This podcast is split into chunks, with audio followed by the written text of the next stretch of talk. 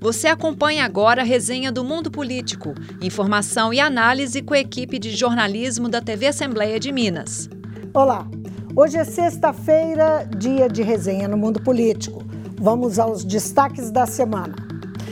Lula e Bolsonaro na TV. Os números das disputas ao governo de Minas e à presidência. A investigação dos empresários que trocaram mensagens golpistas. Alexandre de Moraes discute segurança nas eleições com comandantes das PMs.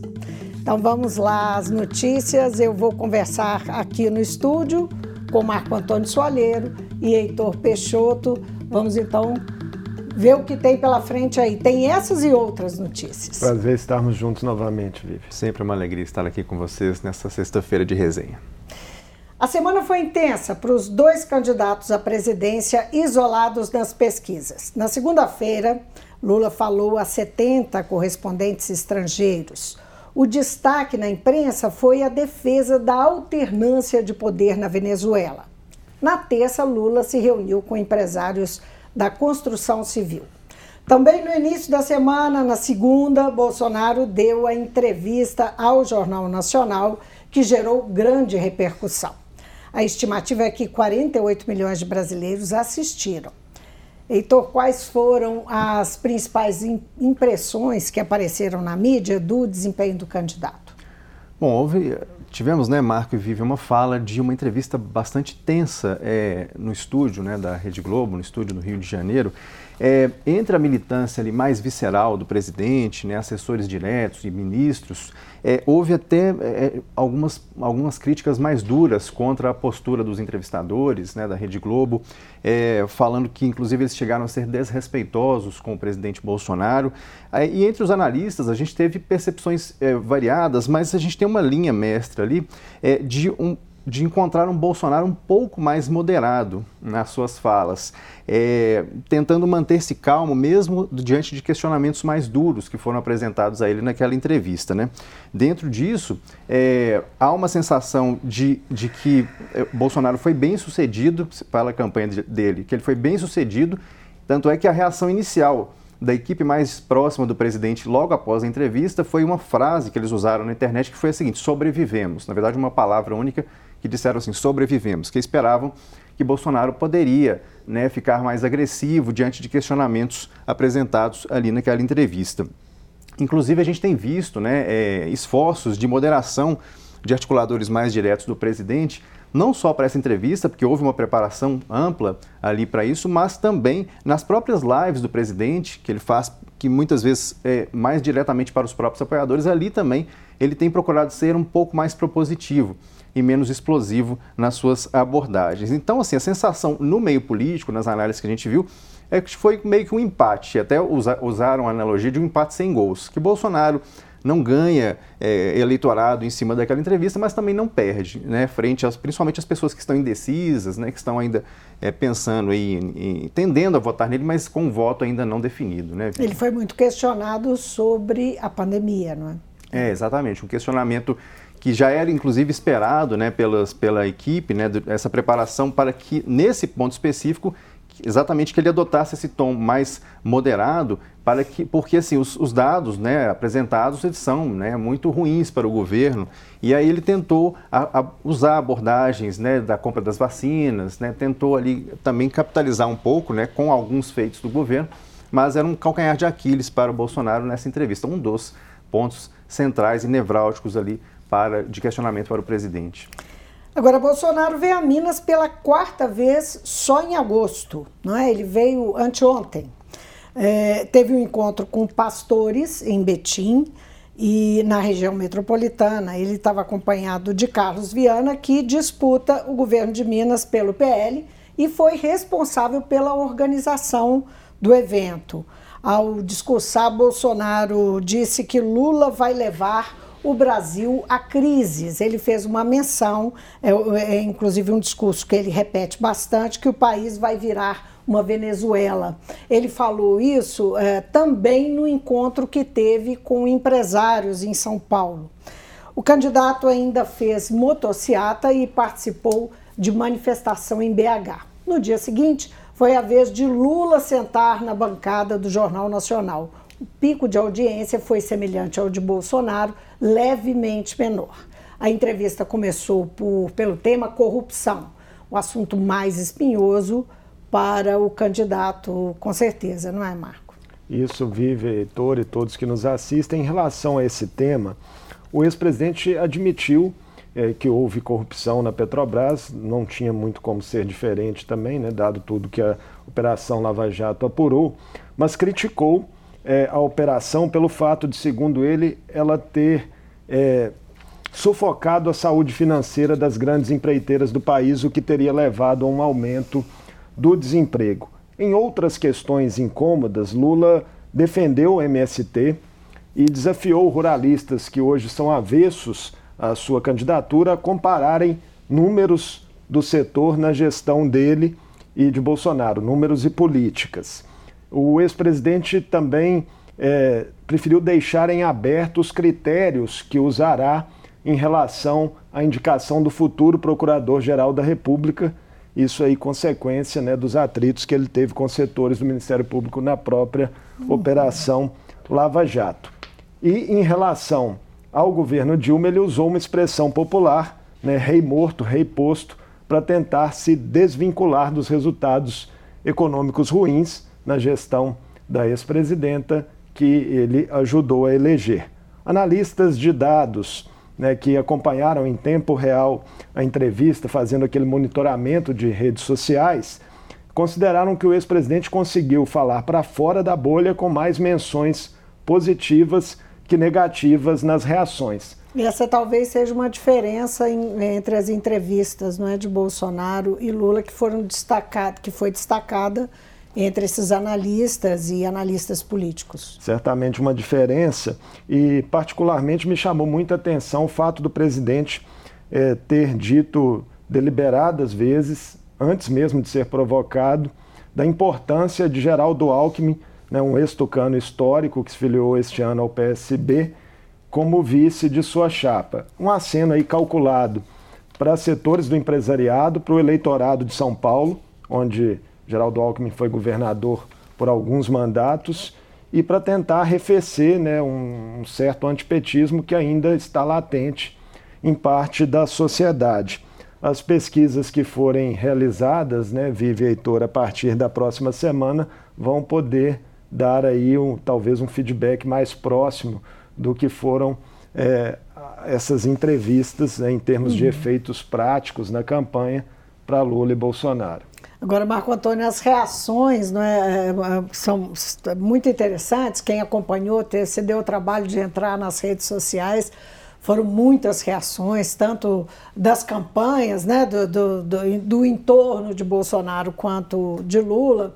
Mas chama atenção, depois da entrevista do Lula, dois grandes adversários dele comentaram, um o próprio presidente e o outro uh, o ex-juiz Sérgio Moro. Né? Duas reações emblemáticas, Vive Heitor, e diferentes. O ex-juiz Sérgio Moro, que está na disputa eh, pelo Senado no Paraná, inclusive atrás nas pesquisas do atual senador Álvaro Dias, ele tuitou praticamente em tempo real ali críticas é, ao ex-presidente Lula durante a entrevista, citando inclusive né, o, o, perfil do presidente, mas foi ignorado. Não houve nenhuma resposta por parte de Lula em suas redes.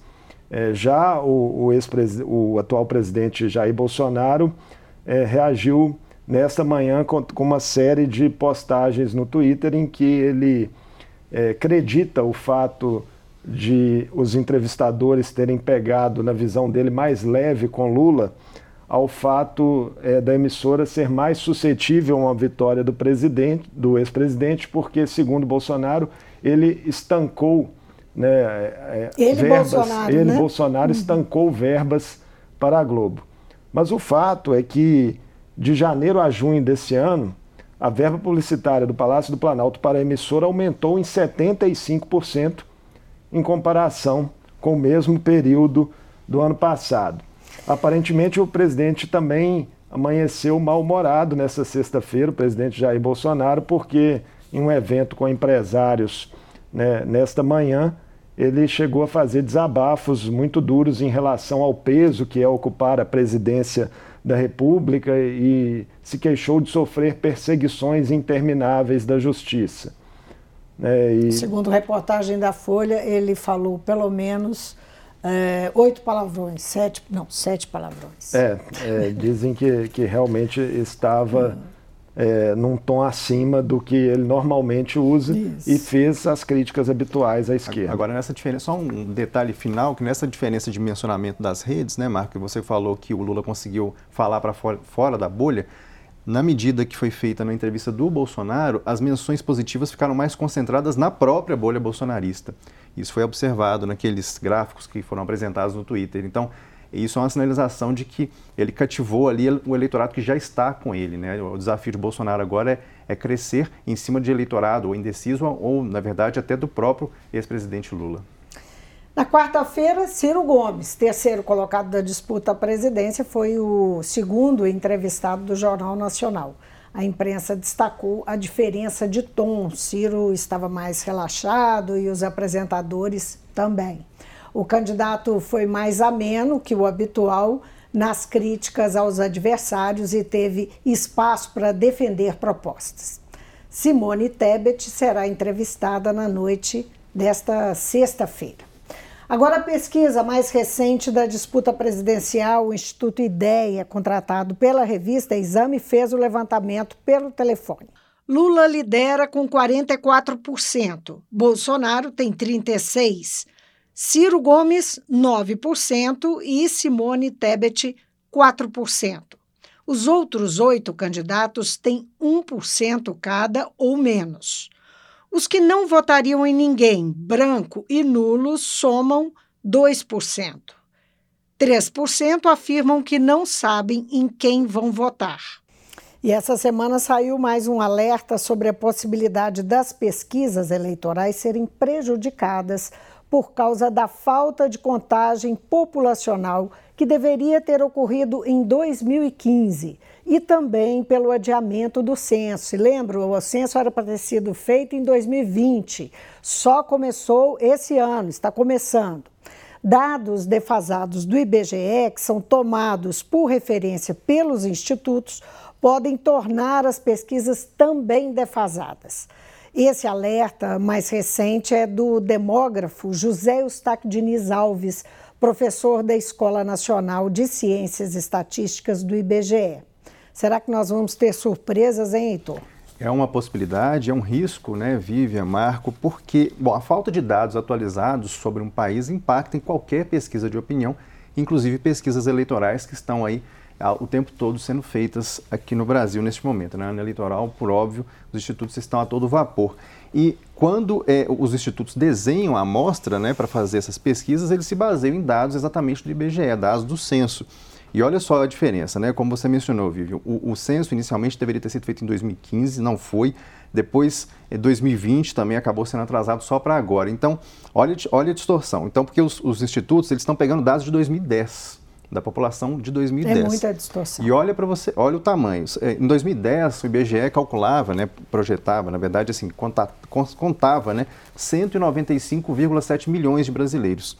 Hoje a projeção é de 215 milhões, quer dizer, são 20 milhões é, de habitantes a mais. É a população de Minas praticamente. Né? Minas Gerais tem 21,5 milhões de habitantes. Então é uma é muito considerável é, é, essa diferença para os dados de 2010 para agora. Há, portanto, esse, essa esse risco desse lapso de 12 anos impactar no resultado dessas pesquisas, sem contar que também, a, pensando além de eleições, toda política pública é criada também em cima das projeções dos dados oficiais de população, né, de, de periferias, né, de, enfim, dos mais diversos segmentos da sociedade, principalmente fora dos grandes centros. E a gente não deve esquecer também que a gente teve um fator que impactou diretamente a população brasileira agora, né, recentemente, que são os quase, né, os 683 mil mortos da pandemia, né, quase 700 mil mortes. Isso faz diferença na, na vida de uma cidade, na vida de um estado. Então, é, a gente pode ter sim defasagens com relação a resultados de pesquisas que estão sendo feitas com dados de 2010 ainda. Né? É, as pesquisas dos principais institutos não têm dado tanta diferença assim, né, em relação si, né? Ao, aos resultados a gente percebe talvez uma diferença maior entre aquelas que são coletadas por telefone e as com entrevistas presenciais, uhum. costuma dar ali um resultado um pouquinho Agora, diferente. É, é, é, o que se projeta, o que se discute aqui é que existe uma zona cinzenta, porque há uma dependência dos dados demográficos para se fazer a parametrização, para se é. fazer uma projeção, até quando se diz que é, é, quando se diz que o número de entrevistados são 1.500 pessoas que foram entrevistadas. Tudo isso é projetado, não é? em diversas regiões. Tudo isso é, é, uma proporção, existe uma proporção. Se essa proporção está errada, a ideia é essa. Se a proporção está errada, o princípio da proporção está errada, a pesquisa pode errar. É. Né? Então problema, é uma problema. coisa complicada. A ver, né? É. A ver. Nós só vamos saber depois. É, os institutos estão com a reputação em jogo aí nesse é momento. Verdade. E começou hoje a propaganda eleitoral em rádio e TV. Hoje estão sendo exibidos os programas e pílulas dos candidatos a governador, deputado estadual e senador. Amanhã será a vez dos candidatos a presidente e deputado federal. As propagandas se alternam até dia 29 de setembro, nesse primeiro turno. E essa semana, o professor e analista político Bruno Caraza esteve no mundo político. Bruno faz uma projeção do que pode ser a composição do próximo Congresso em 2023, com base nas candidaturas registradas pelos partidos no TSE. E analisa os desafios de governabilidade em dois cenários: na eleição de Lula e na reeleição de Bolsonaro. Teremos uma Câmara né, mais conservadora, mesmo que a bancada da esquerda é, talvez cresça, né, no caso de uma vitória do Lula, né, ela não vai ser muito maior do que ela é hoje. Então, no caso de uma vitória, por exemplo, de Lula, né, ele vai ter que necessariamente é, compor é, com, é, com partidos que não são é, partidos é, de esquerda. Então ele vai ter que buscar é, negociação com partidos, esses partidos que estão ao centro, né, como o PSD do Kassab, como o MDB, né, tanto que ele tem pontes aí, principalmente com o MDB é, do Nordeste, né, do Renan Calheiros, Eunice Oliveira, né, é, então ele vai ter que fazer um movimento mais ao centro, em direção a esses é, partidos, esses grandes partidos, e eventualmente em grandes votações, né, como votações é, de PECs, né, que exigem, exigem mudanças da Constituição, que exigem aí três quintos do Congresso, ele vai ter que necessariamente negociar também com o Centrão.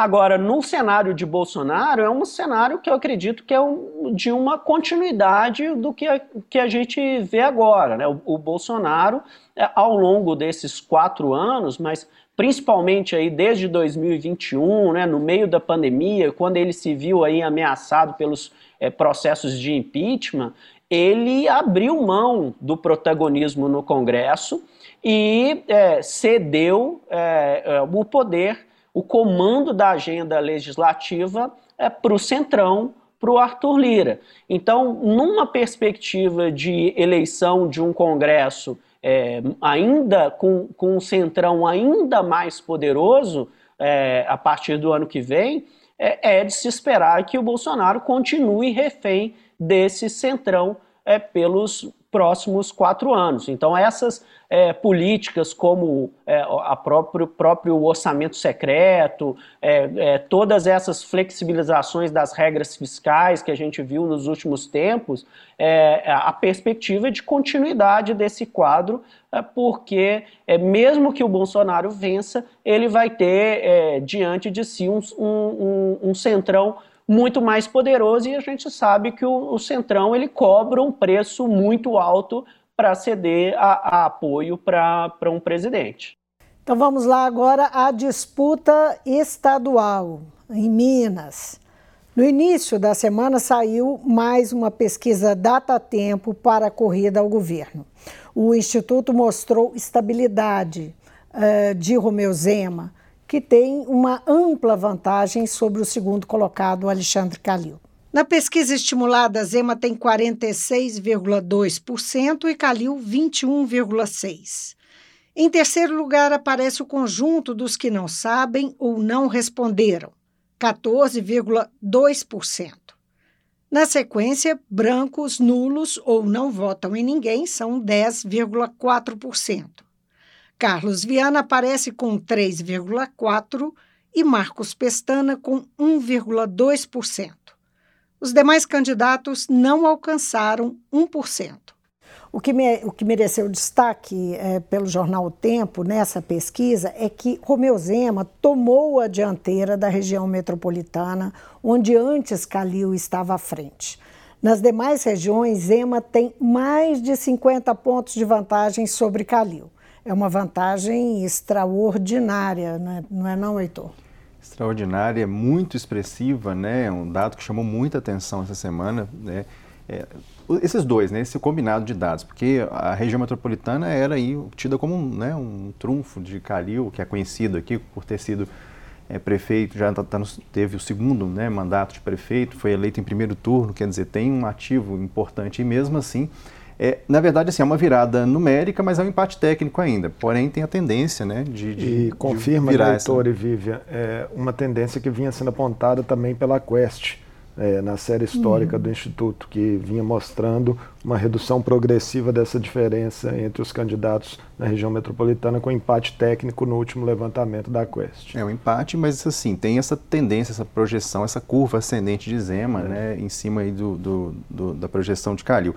E tem essas distâncias, né, as maiores são no sul e sudoeste, 61 para Zema, 5,9% para Calil, e no Noroeste, 61,5 para Zema, 7,7 para Calil. Né? O quadro geral que a gente viu aí também é de uma vantagem expressiva, porque Zema tem mais que o dobro da intenção de voto de Calil, né? 46 a 21. E nos votos válidos, Zema venceria em primeiro turno com esses 61%, né? 61 contra 28,6% de Calil é, em boa medida a gente tem é, o conhecimento maior do governador Zema, né, já está há três anos e mais três anos e meio exercendo o mandato de governador, e também a gente vê um alerta é, na campanha do, do ex-presidente Lula, que é o principal cabo eleitoral de Calil aqui no estado, é, com o tamanho do desafio que ele vai encontrar por essas incur nessas incursões que ele ainda deve fazer pelo interior do estado, especialmente norte de Minas, Jequitinhonha enfim, essas, essas localidades que o PT, na né, esquerda, normalmente é bem votada. Mas o desafio é, é grande mesmo é, nessas regiões é, mais favoráveis aí ao ex-presidente Lula. E a, a, repetida presença de Bolsonaro em Minas, especialmente aqui na região, em Belo Horizonte, não é à toa. É, não é?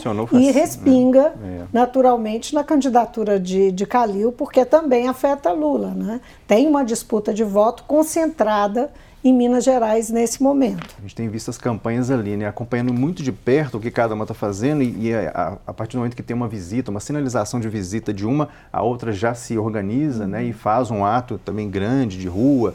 Então, e, e você mencionou, né, Vivian, foi a sétima visita de Bolsonaro a Minas Gerais em 45 dias, né? Isso é, é muito e expressivo. E a quarta em agosto. A quarta só em agosto, exatamente. Aquilo que a gente já falou aqui tantas vezes, né? Historicamente, quem vence em Minas vence no Brasil. O presidente é. sabe disso. O presidente Bolsonaro está dando realmente prioridade ao Estado nesse início de campanha. Então, nesse contexto, surgiram aí nuvens dentro da campanha de Calil. De quarta para quinta-feira, Alexandre Calil fez declarações públicas que provocaram reação do principal aliado, o PT. O ex-prefeito criticou o ex-governador Fernando Pimentel e disse que, caso se eleja, quem vai governar o estado é o PSD, o partido dele. Marco Antônio, essa aí foi, esse foi só o pontapé inicial desse mal-estar. Houve aí uma troca não é, de declarações de fato, Vive Heitor, o clima não ficou bom entre os companheiros no palanque do ex-presidente Lula em Minas. As expressões indefensável e desastre foram usadas por Calil ao se referir ao governo de Fernando Pimentel em uma sabatina do portal G1. Gestão que de fato terminou muito mal avaliada pela população, com Pimentel não indo sequer ao segundo turno né, da disputa eleitoral de 2018. Mas muitos petistas consideraram naturalmente a declaração politicamente inadequada nesse momento, até pela presença de um ex-secretário de Pimentel como vice de Calil, o deputado estadual André Quintão. e pelo fato do próprio Pimentel ser um candidato a deputado federal é, nessa coligação, né, nessa chapa, nessa aliança. O deputado federal Dair Cunha, por exemplo, que já presidiu o, o PT em Minas, ele chegou a dizer que Calil falou bobagem por ter desconsiderado que o governo do PT em Minas se deu em um contexto atípico, em meio ao impeachment da ex-presidenta Dilma Rousseff e ao agravamento da crise econômica no país. O ex-governador Fernando Pimentel se manifestou em nota, dizendo que evitaria responder diretamente a Calil neste momento, em nome de um objetivo maior de derrotar em Bolsonaro, mas visivelmente ficou bastante incomodado também com a menção que foi feita pelo ex-prefeito. O ex-prefeito voltou a ser questionado na imprensa sobre essas reações de petistas e ele chegou até a admitir que pode ter sido infeliz, mas naquele estilo peculiar dele não baixou muita guarda. É, Calil disse que não está mesmo afim de ficar defendendo governos que não são o dele e chegou a afirmar que Zema não vai aos debates porque sabe que quem estará lá é ele e não Fernando Pimentel. Também essa semana, o Mundo Político estreou a série de entrevistas com os candidatos ao governo de Minas. Ouvimos até agora três dos dez concorrentes: a candidata da Unidade Popular, Indira Xavier, Lorene Figueiredo, do PSOL, e Marcos Pestana, do PSDB. Estas e outras entrevistas relacionadas ao cenário eleitoral estão disponíveis no hot site Eleições 2022, no portal da Assembleia. Então vá lá e confira, inclusive a entrevista de Bruno Caraza, que nós exibimos um trechinho, também está lá, que são as entrevistas da semana. Agora, uma notícia que voltou a esquentar ânimos entre bolsonaristas e o ministro do Supremo Tribunal Federal, Alexandre de Moraes. A pedido da Polícia Federal, Moraes determinou a busca e apreensão em endereços de oito empresários que compartilharam mensagens golpistas em um grupo do aplicativo Telegram. Entre os alvos estão donos de loja de departamento, de empreendimentos imobiliários, de shopping center e rede de restaurantes. As mensagens reveladas pelo site Metrópolis mostram que os empresários apoiadores de Bolsonaro começaram a defender um golpe de Estado caso Lula vença as eleições de outubro. A determinação de Moraes levou a reações, inclusive, do Procurador-Geral da República, Augusto Aras. Não foi isso, Heitor? É, Vivian, Marco, o Aras ele reclamou de ter sido informado, segundo ele, né, foi informado, não ter sido informado previamente sobre essa ação, embora fontes ligadas aí ao, ao ministro Alexandre de Moraes digam que não, que ele foi sim comunicado, a PGR foi comunicada sim na segunda-feira, na véspera aí dessa, dessa ação da Polícia Federal. E no caso de Aras, essa crítica ela ganha um outro componente, né, que a gente viu repercutindo na imprensa nessa semana, é uma reportagem do portal J, né, que é especializado em cobertura jurídica do judiciário, né, ele revelou que há uma troca de mensagens entre o, o Augusto Aras e esses empresários, né? E lembrar também que Aras, além de ser procurador-geral da República, ele também é procurador-geral eleitoral. E o portal J levanta exatamente assim a hipótese de que essas mensagens possam ser comprometedoras para ele nas duas funções, inclusive. Né? Bom, enfim, agora a imprensa chama a atenção que pode ter havido abuso na decisão de busca e apreensão. Juristas cobram transparência. Isso, na verdade, está nos bastidores, porque o mundo jurídico não está muito disposto a botar a cara para falar, porque uh, não querem minar as, as ações do Alexandre de Moraes. Não é? e é, essa eles querem saber se a decisão está fundada apenas nas mensagens do Telegram. Marco, apareceu alguma novidade sobre a base legal da decisão? Ainda não, Vivian e Heitor, e isso só será esclarecido quando a decisão é, do ministro Alexandre de Moraes se tornar pública. Ela, por hora, permanece em sigilo né, não tendo sido divulgada a fundamentação apresentada por Moraes, que autorizou a ação da PF. A repercussão na imprensa e nas redes sociais mostrou juristas divididos sobre possíveis ilegalidades nessa ação. Mesmo alguns críticos ao presidente Jair Bolsonaro viram possíveis excessos e ilegalidades na decisão que autorizou a apreensão de celulares e o bloqueio de contas bancárias e perfis de redes sociais dos empresários.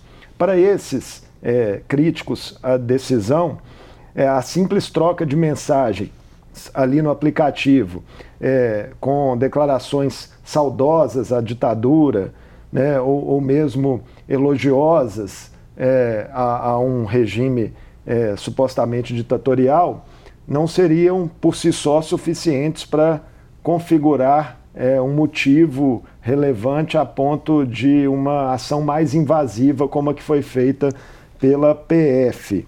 Para outros juristas que apoiam a decisão do ministro Alexandre de Moraes, a liberdade de expressão garantida na Constituição não protege declarações que atentem contra o Estado democrático de direito. E havia nas conversas publicadas né, pessoas falando em não aceitar eventual vitória do candidato da oposição, o ex-presidente Lula. Se houver elementos que indiquem de fato uma movimentação dos empresários para evitar a posse de quem vier a ser eleito em outubro, eles poderiam ser enquadrados na chamada Lei da Segurança Nacional. Essa lei prevê, por meio de violência ou grave ameaça, quem tentar crime de golpe de Estado poderia pegar aí prisão de até 12 anos. Bom, e o que está sendo dito na mídia é que esta investigação e a decisão de Moraes miram para além do que dizem as mensagens dos empresários no Telegram. O objetivo seria asfixiar o financiamento das manifestações bolsonaristas no 7 de setembro, né? E quando uh, há expectativa que voltarão os ataques ao judiciário e à democracia. Heitor, qual que é a, a base não é, dessa suspeita? A primeira, Vivian, Marco, ela se remete, na verdade, ao 7 de setembro de 2021. Né?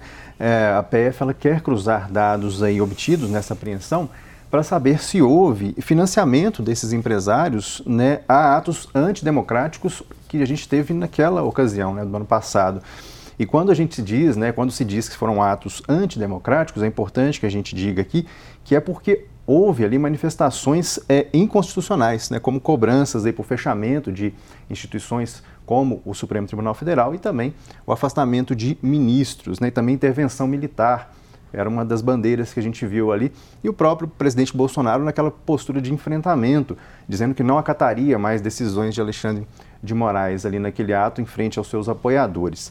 É, e o financiamento para os atos né, de 2022 também, né, Vivi, estão nessa, no escopo dessa investigação agora da Polícia Federal. Lembrando que 2022 é uma data muito simbólica, né, são os 200 anos da independência, e falando sobre, especificamente sobre o processo, o Alexandre de Moraes, ele defende, você falou, né, Marco, ele defende o sigilo das investigações para não haver risco exatamente de prejuízo às informações nesse cruzamento de dados. Apesar disso, Bolsonaro eh, fez uma, na live né, de, de quinta-feira, ele fez a live ontem, cobrou Moraes incisivamente para que apresentasse é, a fundamentação dessa ação da Polícia Federal o mais, segundo ele, o mais rápido possível. Nas palavras do presidente na live de ontem, a escalada contra a liberdade tem se avolumado, aspas do presidente. E ele disse que dos oito empresários, dois ele conhece muito bem, né, que são Luciano Hang, dono da Avan, e Meyer Nigri, que é dono da Tecnisa, que mantém constante troca de mensagens com esses dois. E ele termina esse assunto na live com mais uma frase, uma fala cifrada, né, que tem sido uma constante também do presidente. Aspas dele de novo. Não falta mais nada para que possamos ter um problema grave no Brasil provocado por causa de uma pessoa, em referência direta ao ministro Alexandre de Moraes. É, hoje, nessa sexta-feira, naquele encontro que a gente mencionou aqui no início do programa com empresários paulistas, é, Bolsonaro, sem citar Moraes, mas deixando claro de quem se tratava, né, como um, uhum. o atual chefe do TSE, disse que chamou de ditador né, nesse encontro com empresários. Bom, enquanto a semana esquentava, com o caso dos empresários bolsonaristas, o ministro Alexandre de Moraes recebia como presidente do Tribunal Superior Eleitoral o ministro da Defesa, Paulo Sérgio Nogueira de Oliveira. O ministro defende que os militares tenham mais influência no esquema de segurança das urnas. Logo depois desse encontro, o ministro da Defesa pediu outra reunião a Moraes. Heitor, qual foi o tom né, desse, desse encontro? O que, que a mídia falou? É, e o que que o, é, o que está sendo pleiteado pelo ministro da Defesa? É, foi um encontro restrito, né? Só as duas autoridades presentes na sala, nem os técnicos né, do, da, da dos, dos, militares puderam acessar essa sala. A apuração da Folha, contudo, né, do jornal Folha de São Paulo, foi de que a reunião se deu num clima é, cordial né, entre os dois. O ponto central pretendido aqui pelas Forças Armadas são mudanças no teste de integridade das urnas. Né? O que, que é esse teste? Ele consiste na verificação de que os números digitados nas urnas são de fato aqueles que são computados ao final da votação. Né? Na véspera da eleição, como é que acontece hoje? Né? Como é que aconteceram até aqui? Na véspera da votação da eleição, são sorteadas cerca de 100 urnas em todo o país. Essas urnas são levadas ao TRE.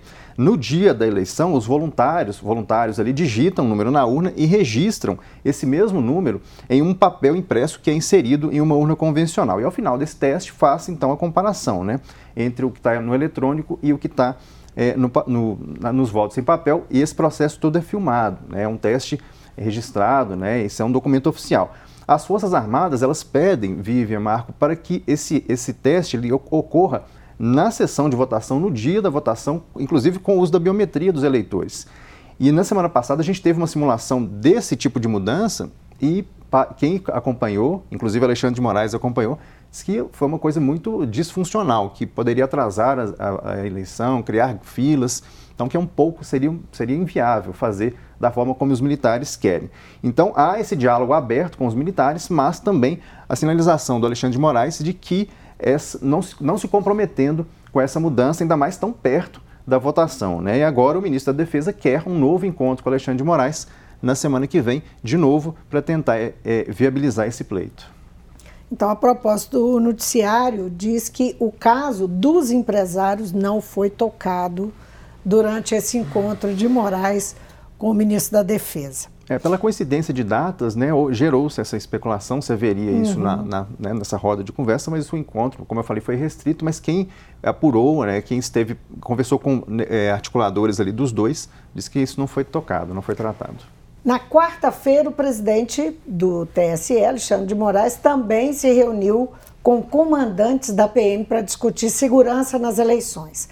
Parece que os comandantes tranquilizaram uh, Moraes sobre as tropas, não é isso, Marco? Foi isso sim, Vive Heitor. A maioria dos comandantes eh, teria dito a Moraes que não espera dificuldades em manter a ordem nas eleições e afastaram a tese de que policiais possam atrapalhar o pleito por causa de algum alinhamento político pessoal deles como eleitores.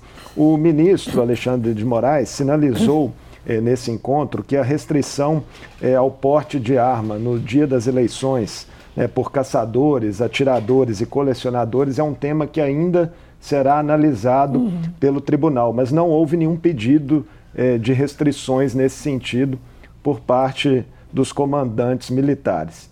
De concreto, é, Vive Heitor, existe entre ministros do TSE né, um temor que uma ala mais radicalizada de policiais apoiadores é, do presidente Jair Bolsonaro possa aí criar algum tipo de problema é, na eleição é, em caso de revés do presidente.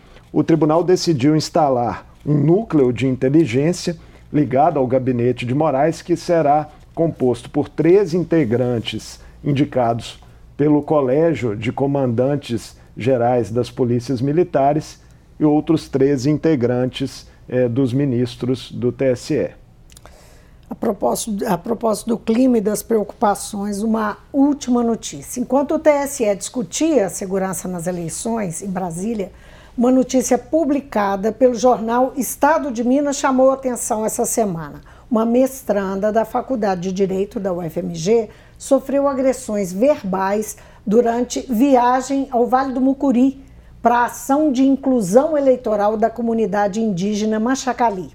Pietra Vaz, de 25 anos, retornava a Belo Horizonte quando foi agredida por um passageiro do ônibus. O homem ficou nervoso ao ouvir que o programa incluía instruções sobre como utilizar a urna eletrônica. Entre outros ataques, ele questionou se o objetivo não era favorecer Lula na eleição presidencial. O motorista chamou a polícia e o agressor foi retirado do veículo. A aluna representou a UFMG no projeto Democracia, Cidadania e Justiça ao Povo Machacali, que é desenvolvido pela comunidade em parceria com o Tribunal de Justiça e o TRE de Minas. Então, esse é um caso que serve de alerta. E, Vivian, nós vamos ter oportunidade né, na próxima semana de conversar mais sobre segurança das eleições com o próprio presidente do Tribunal Regional Eleitoral de Minas Gerais, desembargador Maurício Soares, que estará aqui no Mundo Político, uma entrevista que será conduzida por você. É isso aí, muito bem lembrado. E o Mundo Político sextou. Ficamos por aqui. Obrigada, Marco e Heitor, pela parceria. Obrigado, de Vivian. Sempre. Heitor, sempre um prazer estar com vocês. Muito bom. Temas quentes, muito bom estar com vocês aqui de novo. Um abraço para quem nos acompanha. Você de casa, obrigada pela companhia. Até segunda-feira, sem falta. A resenha do mundo político é uma realização da TV Assembleia de Minas Gerais. Participam do programa os jornalistas Vivian Menezes, Marco Antônio Soalheiro e Heitor Peixoto. A produção foi de Marco Antônio Soalheiro, a edição de áudio foi de Leandro César e a direção de Roberta Vieira. Você pode seguir o Mundo Político nos principais tocadores de podcast. Assim você não perde nenhuma edição do programa. Para assistir a esta entrevista e a outros conteúdos da TV Assembleia, acesse a lmg.gov.br/tv.